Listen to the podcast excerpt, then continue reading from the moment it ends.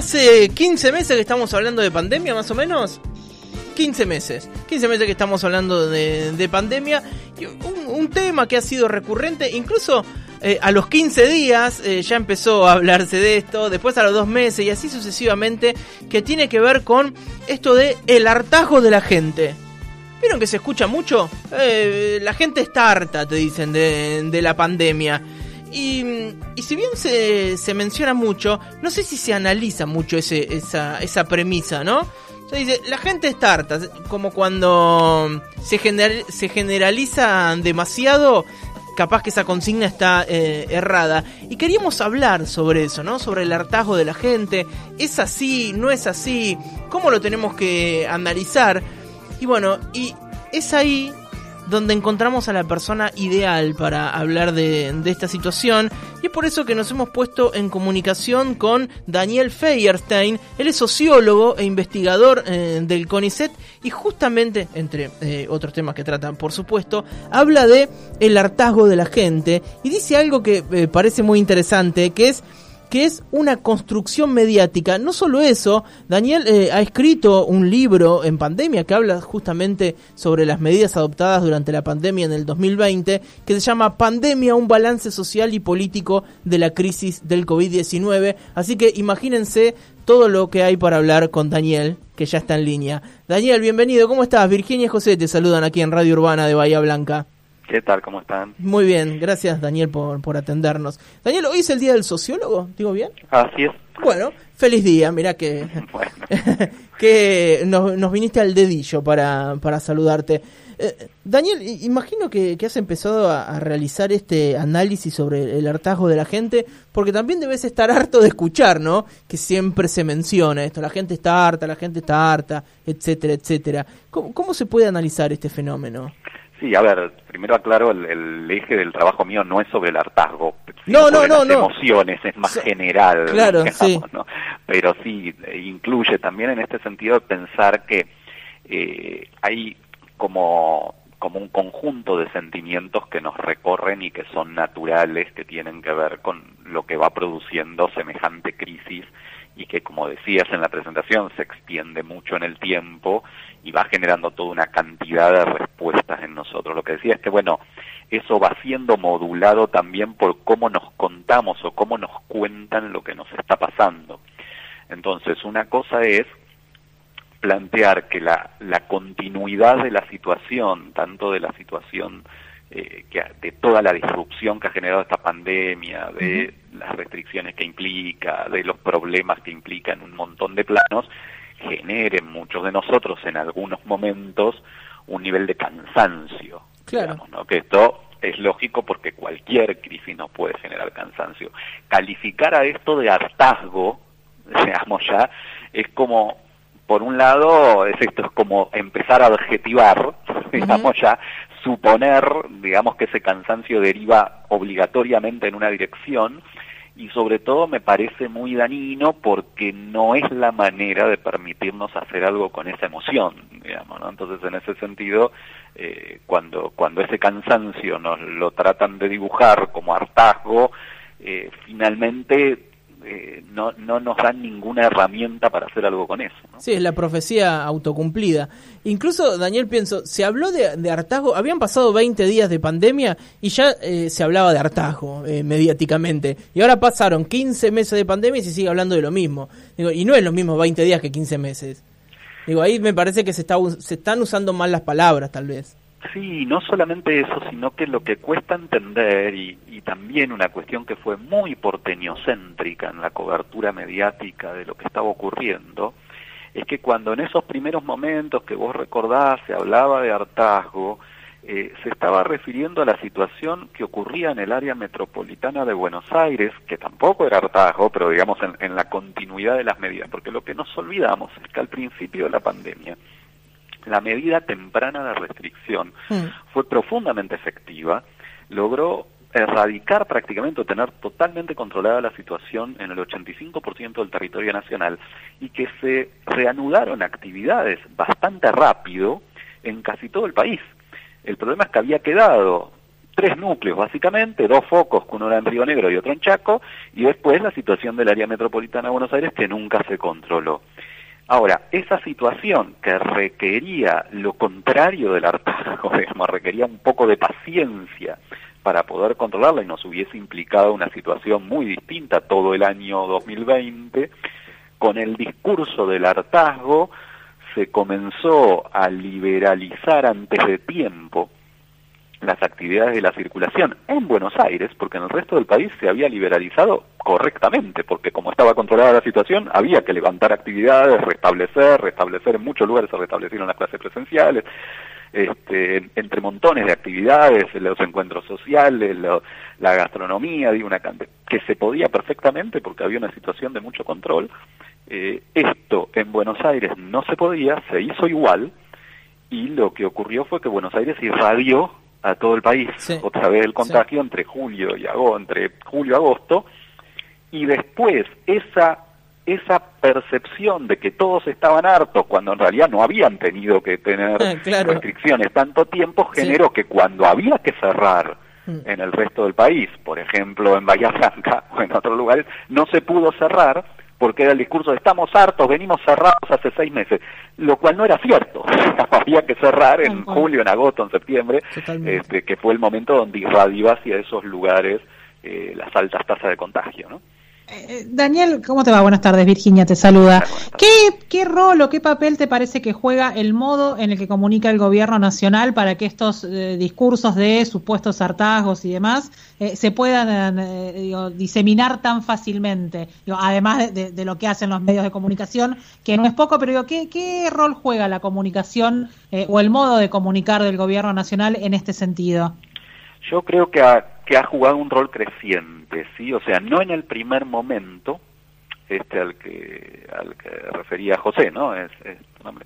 sí. Eh, no en el primer momento, donde me parece que, que, hubo una, una propuesta muy interesante a la sociedad en esos primeros meses, pero sí es cierto que a partir de ese momento, julio, agosto, diría septiembre, empieza eh, un discurso bastante más errático en ese sentido y de de dificultad de, plantear una planificación clara de los tiempos y medidas a tomar y me parece que esto eh, ha jugado desestabilizando también emocionalmente, ¿no? O sea, ha habido como, como una, un doble discurso creciente, que era algo que no aparecía en los meses de marzo, abril, mayo incluso, eh, una tranquilidad excesiva en cierto sentido que después no se condecía con la situación o con las medidas que se requería tomar y me parece que todo esto ha contribuido a una confusión que bueno en la cual este este este ruido mediático ha aportado mucho también no con lo cual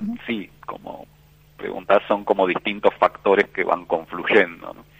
Eh, eh, en esto de, la, de las emociones eh, variadas que, que, vos mencionabas, digo, hay un inicio de pandemia un tanto auspicioso, donde todos pensábamos que íbamos a salir mejores, donde aplaudíamos a los médicos, donde éramos más que solidarios con nuestros vecinos, hacíamos mandados, trámites y demás. Y a lo largo de 15 meses terminamos hoy, al menos es lo que ocurre en Bahía Blanca, con una sociedad que, por ejemplo, naturaliza que le digan que hoy se murieron 11 personas, 12 personas, ¿no? Digo, ¿cómo, se pasa de, este extremo de hipersensibilidad eh, a este otro donde nos da lo mismo si nos dicen que se murió una persona, ninguna o 10? Mira, dos o tres cosas, diría. Por un lado, la naturalización es un proceso bastante común. Entonces no es que nos pasa esto porque estamos locos y somos rarísimos. La, naturalización es un proceso común. Lo que pasa es que es un proceso común y muy dañino. Ah, claro. Entonces la pregunta es qué hacemos para tratar de enfrentarlo, para no acostumbrarnos a esa cantidad de muertos diarios, porque el ser humano se puede acostumbrar a cualquier cosa. Ahora eso no es algo bueno, no que podamos acostumbrarnos a cualquier cosa.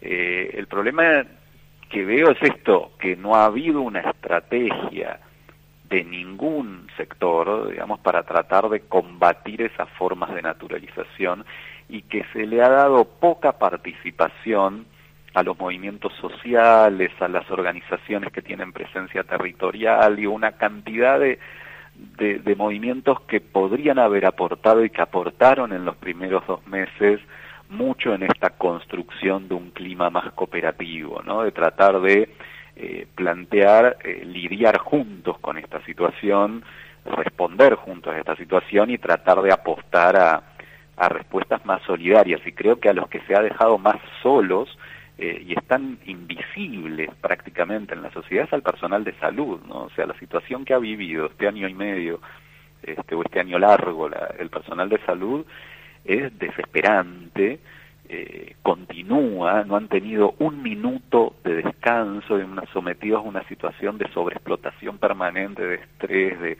de, de imposibilidad de afrontar, digamos, el, la complejidad de, de, la situación en la que estamos al tener que dar todo el tiempo este, noticias tremendas a, a, a, una familia tras otra, el de tener claro. que atender una situación para la cual no alcanzan los recursos, y eso está como muy ausente del debate colectivo, ¿no? Como sí. que el problema que aparece en primera plana es este si se aburren o no se aburren los adolescentes, si sufren teniendo que estar con sus familias, eh, qué pasa con los niños si asisten o no asisten a la escuela, pero nadie está pensando más allá de las familias que están sufriendo, que son montones, están sufriendo en su propia familia la enfermedad, qué está pasando con los que están ahí en el el lugar más duro de toda esta situación, que es el personal de salud. Sabes, Daniel, que ayer entrevistamos al jefe de terapia intensiva de un hospital de, de acá de nuestra ciudad y me quedó dando vuelta esto que, que mencionabas vos, que lo noté muy, muy angustiado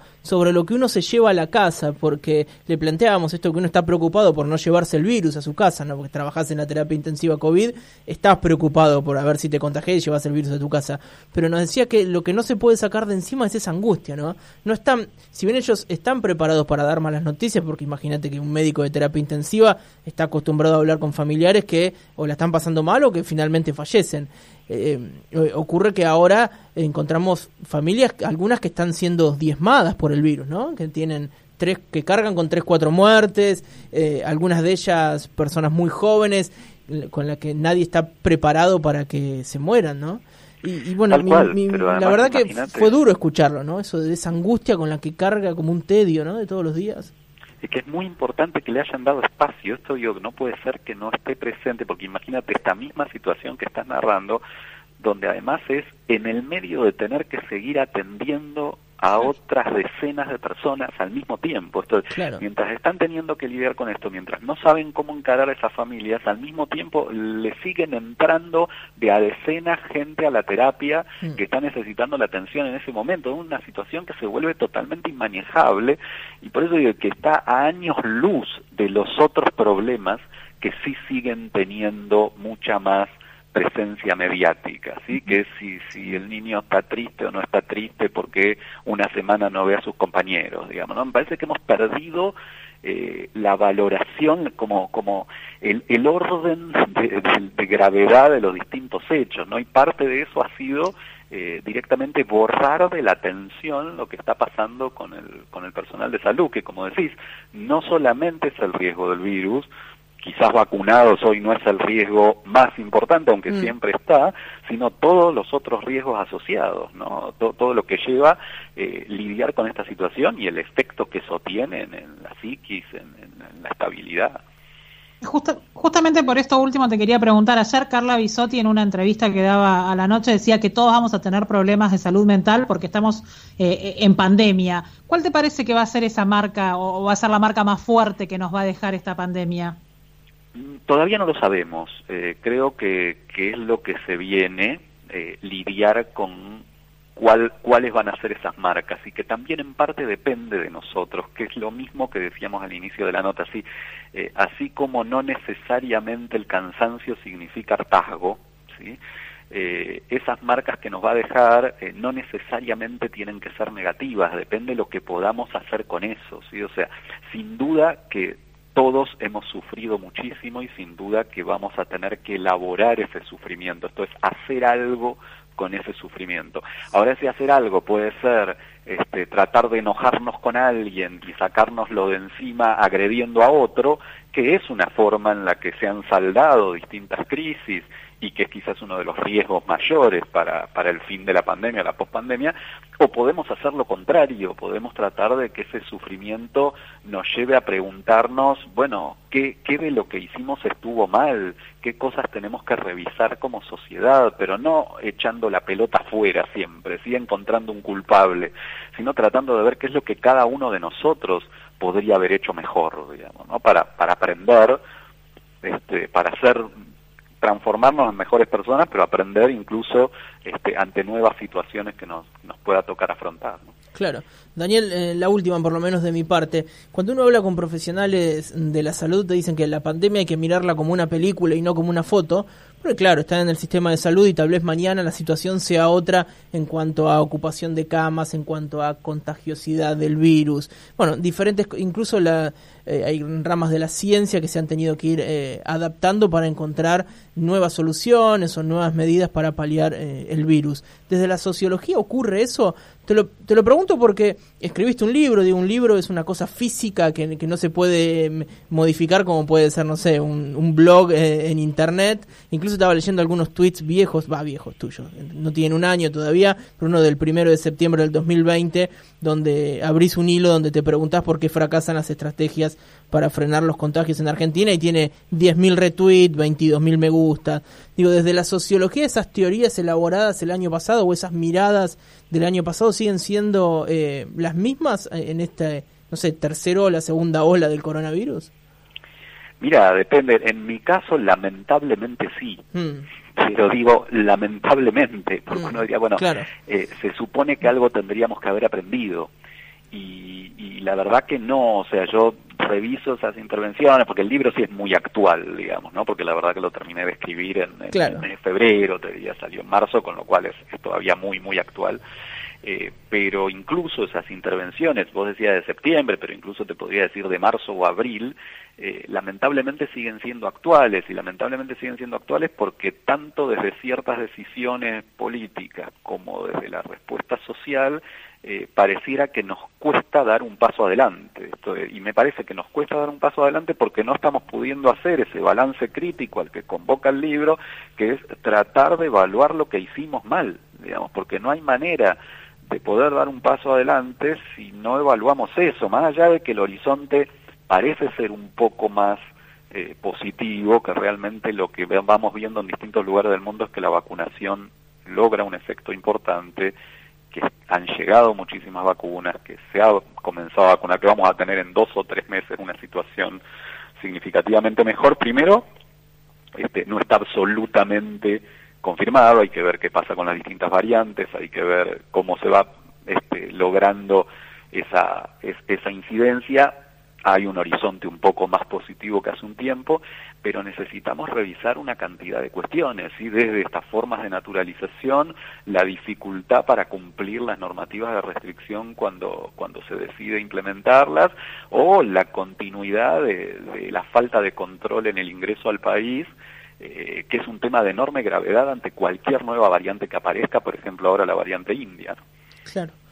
Bueno, Daniel, no te sacamos más tiempo. Ah, nos escribe, nosotros tenemos los viernes un columnista que se llama Juan Pablo Rodoni, él es licenciado en, historia, está escuchando ahora. Los viernes hace biografías de, diferentes personas, él la está rompiendo con su columna, y está escuchando y dice, eh, Feierstein, palabra mayor, pero mayor en tema genocidio. Dice, un grosso, ¿eh? Así que está muy contento de escucharte al aire aquí en Radio Urbana.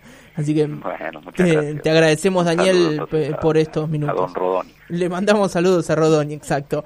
Eh, Daniel, muchas gracias por, por esta nota. Nos encanta acá en la radio, bueno, en el programa al menos, hacer este tipo de, de entrevistas, encontrarnos con personas de tan interesantes como vos y con tanta claridad para escuchar cosas que tal vez empezamos, como decías vos, que es un proceso natural, naturalizar, pero a veces se vuelve como repetitivo, entonces está bueno que llegues, nos pongas un poco de claridad, como decir una cosa, una cachetada, y otra vez en eje hasta dentro de, no sé, 10, 15 días donde nos despelotamos de nuevo.